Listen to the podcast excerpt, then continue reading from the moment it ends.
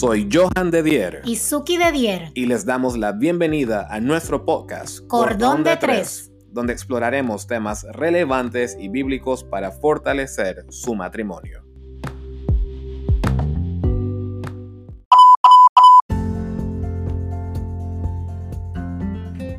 Saludos amigos, bienvenidos al episodio 28 de Cordón de Tres. Saludos. Y el día de hoy vamos a estar tocando un tema sumamente, yo diría, que, que, levanta, que levanta reacciones, ¿ok? Así que esperamos sus reacciones.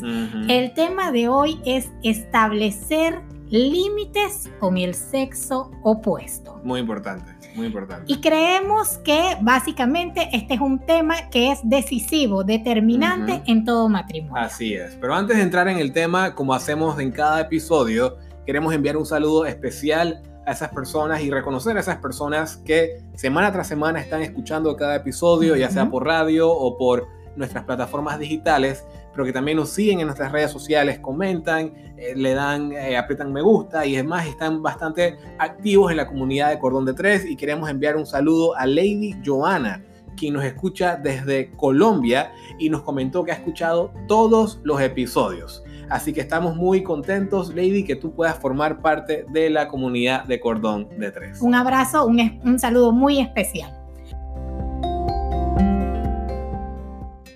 Y bueno, vamos a entrar en el tema. Hoy no vamos a hablar de infidelidad. No, no. ¿Ok? Ese no es el tema. Sin embargo, debemos reconocer que establecer límites con el sexo opuesto es un es un marco protector que ponemos alrededor de nuestro matrimonio. muy efectivo. Debemos de reconocer, debemos de, de tomar en cuenta, no somos inmunes a caer en una infidelidad. No importa cuántos años tenemos de casado, no importa cuán bien creemos que está nuestro matrimonio y nuestra relación, no somos inmunes a esto. y de ahí la importancia de establecer estos límites, porque muchas veces nosotros no lo estamos pensando, nosotros no tenemos la intención de caer en esto, pero el hecho de no tener ese marco, de no tener ese, cerco, exactamente, de no tener ese cerco, puede permitir que cosas que no tenían que suceder sucedan, que simples comunicaciones, que simples conversaciones inicien, que no tenían que darse y que de una cosa muy sencilla quedemos en algo que realmente no debía de suceder y no teníamos nunca la intención de que hubiera sucedido. Exactamente. Así que es sano hablar y establecer estos límites con las personas del sexo opuesto. Exacto. Y este es un tema que si usted no lo está escuchando con su pareja, llame a su pareja o busque un momento para escucharlo con ella o con él.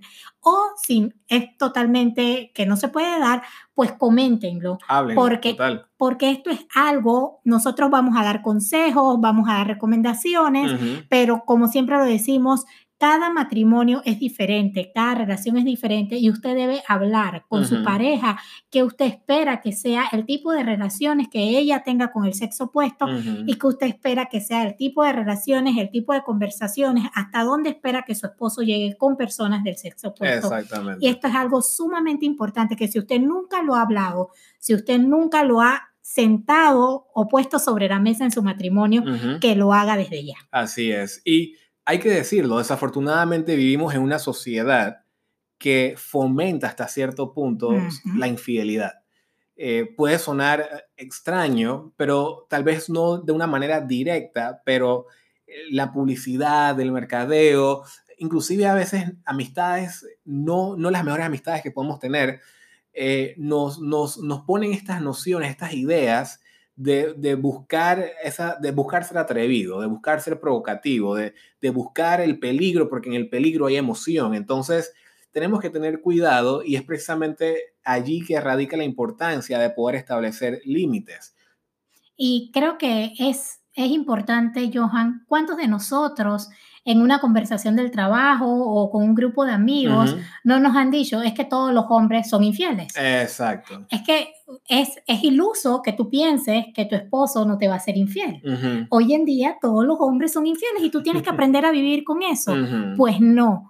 La fidelidad. Y si te es infiel, tú ser infiel para atrás. Exacto, y, y, normal, o sea, eso es parte de los matrimonios de hoy, eso es lo que, lo que nos rodea, los pensamientos, la, la cultura que nos rodea nos dice eso, Exacto. pero no es así, o sea, la fidelidad, como nosotros lo dijimos o lo pusimos en un post, no ha pasado de moda. Exacto. Y los mandamientos de Dios, los preceptos de Dios, siguen siendo efectivos, siguen siendo dignos de honrar dentro de nuestros matrimonios. Y uno de los mandamientos es no adulterar. Así es. Y es por eso que tomar el tiempo para tener esa conversación como pareja y establecer límites. Nosotros vamos a dar consejos y vamos a dar algunos. Obviamente ustedes en la realidad de su matrimonio pueden decidir tomar otros, pero la importancia de esto es que estos límites básicamente forman ese principio, fundamento que no está escrito en la pareja, bueno, lo quieren escribir es otra cosa, pero que pueden ayudar a navegar eh, esta sociedad donde hasta cierto punto, como mencionamos, la infidelidad se promueve. Y ojo, en cada matrimonio como dije, pueden haber límites que son diferentes. Cada realidad de cada matrimonio es completamente diferente. Entonces, tomen esto como una base sobre la cual pueden construir su conversación, pero en la realidad de su matrimonio definen ciertos otros parámetros que los pueden ayudar de una manera más efectiva y más específica para su relación. Entonces, hoy, de manera de introducción, queremos, queremos ir a la Biblia, porque la Biblia, como hemos dicho en otros episodios, la Biblia, en la Biblia encontramos todo. Y hay una historia, posiblemente la conozcas, tal vez no, puede ser, pero en la Biblia hay una, hay una historia de un, de un personaje que a mí me gusta muchísimo y en él encontramos algunas verdades que nos pueden ayudar a establecer estos límites. Y para eso lo puedes apuntar, lo vamos a leer nosotros, pero puedes apuntar el texto y puedes leerlo, lo puedes buscar en tu celular, en tu tablet, en, la, internet, donde sea. Génesis 39, 4, eh, versículo 7 hasta el 12. José ganó la confianza de Potifar, nos dice en el versículo 4, y esto lo nombró mayordomo de toda su casa y le confió la administración de todos sus bienes. Versículo 7, después de algún tiempo, la esposa de su patrón empezó a echarle el ojo mm. y le propuso, acuéstate conmigo. Pero José no quiso saber nada, sino que le contestó, escuchen esto, mire señora, mi patrón ya no tiene que preocuparse de nada en la casa porque todo me lo ha confiado a mí. Versículo 9, en esta casa no hay nadie más importante que yo. Mi patrón no me ha negado nada excepto meterme con usted, que es su esposa. ¿Cómo podría yo cometer tal maldad y pecar así contra Dios? Versículo 10, y por más que ella lo acosaba día tras día para que se acostara con ella y le hiciera compañía, José se mantuvo firme en su rechazo. Un día, en un momento en que todo el personal de servicio se encontraba ausente, José entró a la casa para cumplir con sus responsabilidades. Entonces la mujer de Potifar lo agarró del manto y le rogó, acuéstate conmigo. Pero José, dejando el manto en manos de ella, salió corriendo de la casa. Impresionante. Llama muchísimo, hay muchas cosas que llaman la, atención de la experiencia de esta historia de José. Tal vez lo has leído, tal vez nunca lo habías escuchado, pero hay, algunas cosas que quiero resaltar y quiero rescatar de, la experiencia de José y vamos a entrar tal vez también a ver algunos de esos límites que posiblemente José había establecido en su mente. Y, y ojo, José a este punto no está casado. Exacto. Eso es muy importante y creo que eso es lo primero que hay que notar. Él no está casado, pero de él, de su experiencia, podemos aprender muchísimo. Y una de las cosas que llama mucho la atención de José es que José, por encima de todo, y aquí queremos partir, por encima de todos los consejos que podemos dar, por encima de todas las decisiones que ustedes pueden tomar, lo más importante es recordar que hay un Dios que está presente, hay un Dios que está viendo. Y mm. muchas veces nosotros, por querer andar coqueteando con ciertas cosas, por querer andar jugando con el peligro, pensamos que nadie nos está viendo. Pero aquí José está claro de que la presencia de Dios, donde Él está, Dios está allí. Y eso es lo primero. José hasta dice, ¿cómo podría yo cometer tal maldad y pecar así contra Dios? Él sabe que hacer esto, y eso es muy importante, José sabe que posiblemente si él comete este acto, nadie se iba a dar cuenta, ¿ok? Porque si ustedes notan en la historia, dice que ella manda a sacar un día, manda a sacar a todos los empleados, los saca de la casa. Y posiblemente hasta ellos hasta sabían cómo era ella. Porque una mujer así, quién sabe. Pero al final ella manda a sacar a todo el mundo de la casa. Así que posiblemente si José cometía esta acto, esta inmoralidad con ella, nadie se iba a percatar. Pero Dios sí. Ahora, José sabía que si nadie se iba a percatar y él hacía esto, esa, esa acción de acostarse con esta mujer tan importante, tan poderosa, le iba a traer beneficios. Posiblemente, si, si él se acostaba con ella, ahora José, ella le iba a ir a decir al esposo, oye, mira, ese José, ya José estaba bien con el esposo, por cierto, pero le iba a decir, oye, ese José, yo creo que hay que darle más, más chance a José. Ponlo también a cargo de nuestra casa de playa. Y, y, ahí se iban a ir las cosas. Y José tal vez iba a ganar, iba a empezar a recibir más favores gracias a este acto inmoral. Pero ¿qué iba a pasar con su relación con Dios?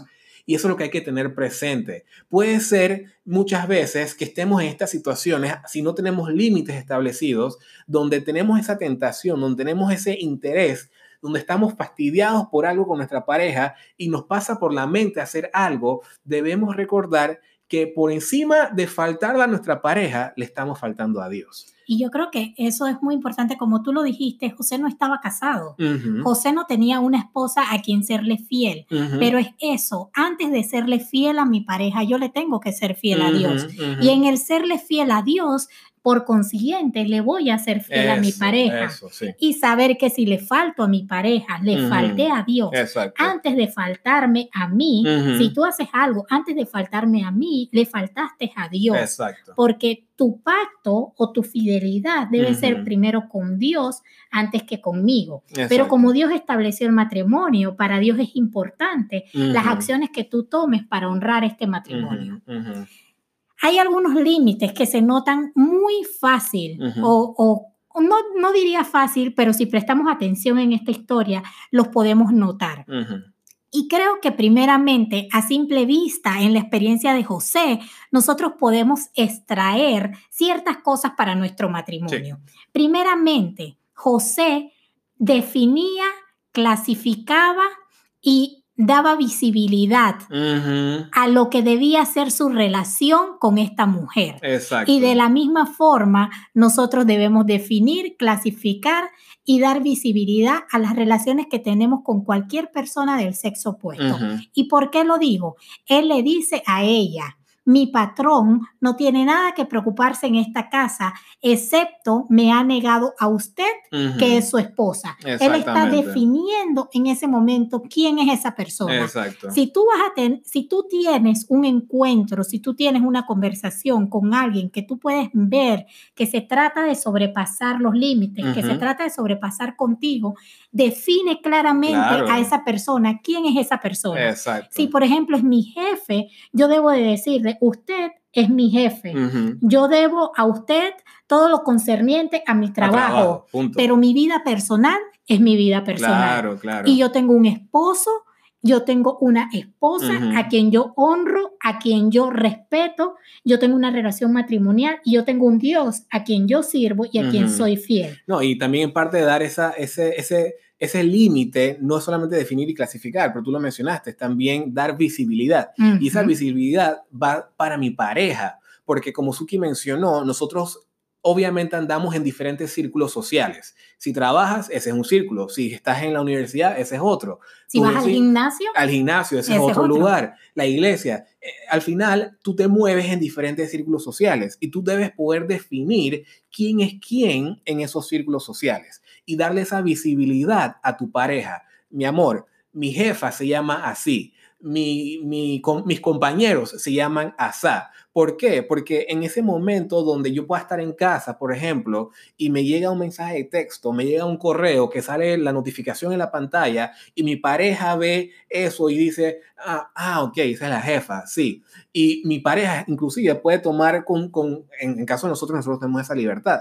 Mi pareja puede, Suki puede tomar mi celular, puede ver, o sea, sin ningún problema porque hay esa confianza y esa visibilidad que yo le he dado sobre las personas que pertenecen a mis círculos donde ella no necesariamente forma parte. Obviamente nosotros tenemos amistades en común, vamos a la misma iglesia, hacemos ciertas cosas en común, pero Suki no está en mi trabajo y yo no estoy en el de ella. Y dar esa visibilidad de quién es quién es importante porque eso denota que yo reconozco que hasta cierto punto mi pastor es mi pastor, mi jefe es mi jefe y mi, mi instructor o lo que sea. O sea, eso es eso y mi esposa es mi esposa. Y yo creo que en ese definir con mi esposo también es necesario incluir qué incluye esa relación. Valga la redundancia, disculpen. O sea, definir qué incluye esa relación.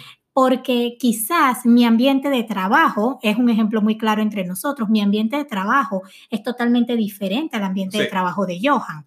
Entonces, él debe de poder decirme, yo tengo una jefa mujer que se llama tal y yo tengo unas reuniones que son uno a uno, por lo cual yo tengo que estar a sola con ella en una reunión. Y además de eso, la reunión se puede dar en la oficina o se puede dar fuera de la oficina. O sea, si alguien me dice a mí que vio a Johan con una mujer de este aspecto a tal hora, en tal lugar, yo voy a saber que es la reunión one on one de él y su, y su y su jefa.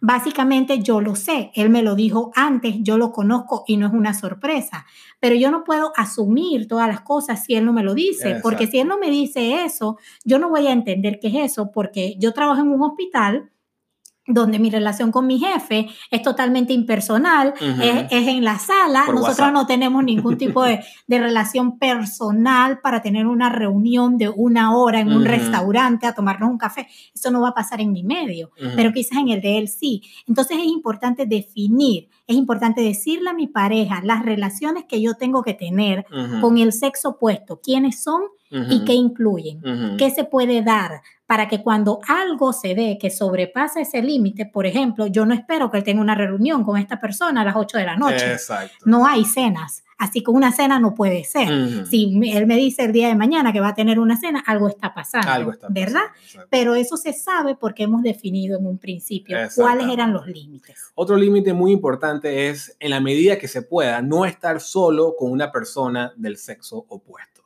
Esto puede sonar bastante obvio, pero nosotros en nuestras mentes podemos, digamos, justificar hasta cierto punto el estar con una persona del sexo opuesto que no necesariamente entra en la definición de este es mi jefa o este es mi eh, o alguien con que tengo una relación profesional que me exige estar, digamos, por ciertos minutos solos eh, en un espacio donde es, es abierto, donde nos están viendo y demás, pero no necesariamente estar solo con fui al gimnasio y me invitó un extraño completamente que acabamos de acabo de conocer y me dice, oye, después de este entrenamiento, ¿no estás cansado? ¿No estás cansada? ¿Quieres irte? Vamos a, refrescar. Y entonces me voy a estar con un completo extraño o una persona que sí conozco, pero no hay una relación tal vez tan definida y que mi pareja no la conoce. Entonces voy a estar sola con esa persona y puede ser que yo no tengo, la, no tengo ninguna mala intención, pero ojo, tú no tienes que tener una mala intención. La persona puede tener una mala intención y es allí donde empieza el peligro. Y yo también voy a agregar, cuidado con la caridad, ¿sí? y, yo lo llamo así, Johan lo sabe. Cuidado con la caridad. Yo puedo salir del gimnasio, yo iba al gimnasio antes de esta cuarentena y quizás mi instructor ese día se le quedó el carro y me pide que le dé un bote que lo lleve a su casa o que lo adelante por lo menos hasta la parada de ahí afuera porque lastimosamente no, no, no es correcto. Debemos, si usted puede pagarle el taxi, si usted puede pedirle, pedirle a su amigo que también es, está entrenando con usted, que le dé el bote al instructor, pídale pídaselo o pídale el Uber, pero evite evite lo más que pueda, porque como lo dijo Johan en antes, usted no tiene una mala intención, pero la persona la puede tener. Y en un lapso de 15 minutos, en donde yo nada más lo llevo hasta allá afuera, conversaciones se pueden dar, intercambios de, celular se pueden dar, o sea, se puede, se puede abrir el preámbulo, el ambiente, el escenario, el espacio, como lo quiera llamar, para que otras cosas se den. Así que mucho cuidado con las acciones de caridad también. Ahora, algunos límites adicionales que se pueden tomar es evita conversaciones íntimas con el sexo contrario. Y esto es decir, tú puedes tener, por ejemplo, yo puedo tener una mejor amiga, que es mi mejor amiga, que de hecho yo tengo una mejor amiga. es una persona con la cual me crié, es una persona que viene, una persona de confianza que Suki la conoce, viene a nuestra casa a almorzar y demás, es una persona de confianza.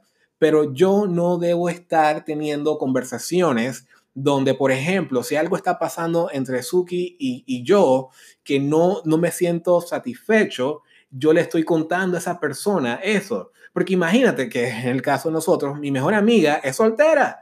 Entonces mi mejor amiga nos aprecia mucho, pero me quiere a mí bastante y en eso empieza, ay, pero...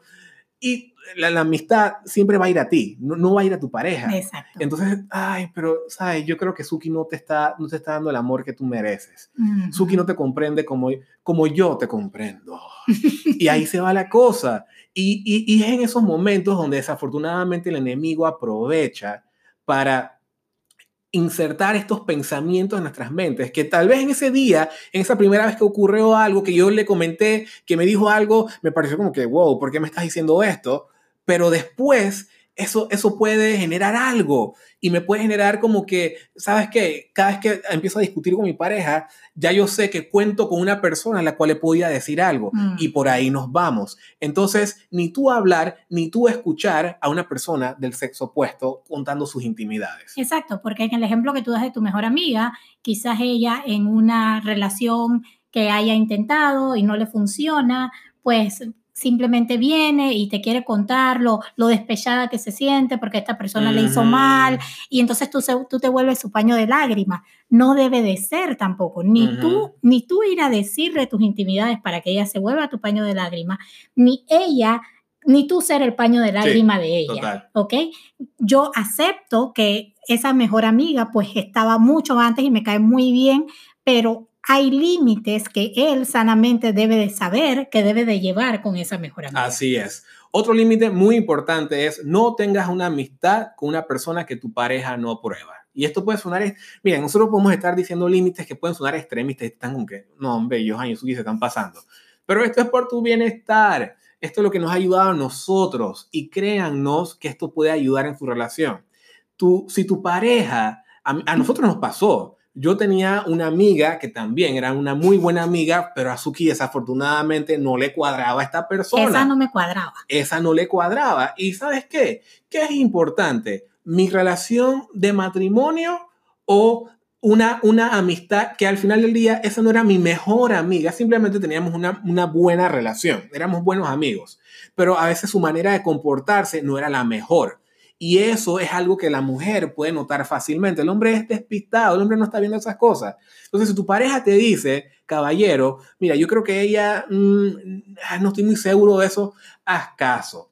No, no, y ojo, no empieces a defender a la persona. Exacto, porque, eso, empeora todo. Eso empeora todo porque ahora tu pareja está pensando, ay, ¿por qué la está defendiendo a ella? Sí, y te empiezas a hundir. ¿Ok? No hay manera que salgas de ese hoyo. Tú la empiezas a defender o tú lo empiezas a defender, porque también sucede de mujeres hacia hombres. Tú lo empiezas a defender y va a empezar los cuestionamientos. ¿Por qué lo estás defendiendo? ¿Acaso es más importante que yo? ¿Qué tan bien te hace? ¿Qué, ¿Qué, hay en esa persona que no te puedo dar yo? O sea, y empieza un, es una serie de, de, cosas que simplemente te van a hundir, no vas a salir de ahí y no va a traer ningún provecho. Exactamente.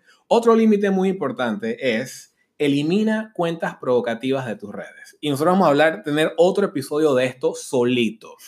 Pero las redes sociales, amigo y amiga, son un peligro. Son un peligro porque cuando tú te casaste, posiblemente tú tenías esas amigas o esos amigos, esas amigas que todavía siguen estando solteras, esos amigos que siguen estando solteros, que se ven muy bien, que están en bikini o esto. O posiblemente, déjame decirte esto con mucha transparencia, posiblemente de soltero tú estás haciendo cuentas que ni siquiera conocías a la persona. La persona ni, siquiera sabe quién eres. De personas de la farándula, de personas famosas, de actrices, en donde todo lo que hacen es poner fotos sensuales, fotos provocativas, que tú, tú seguías porque eras soltero.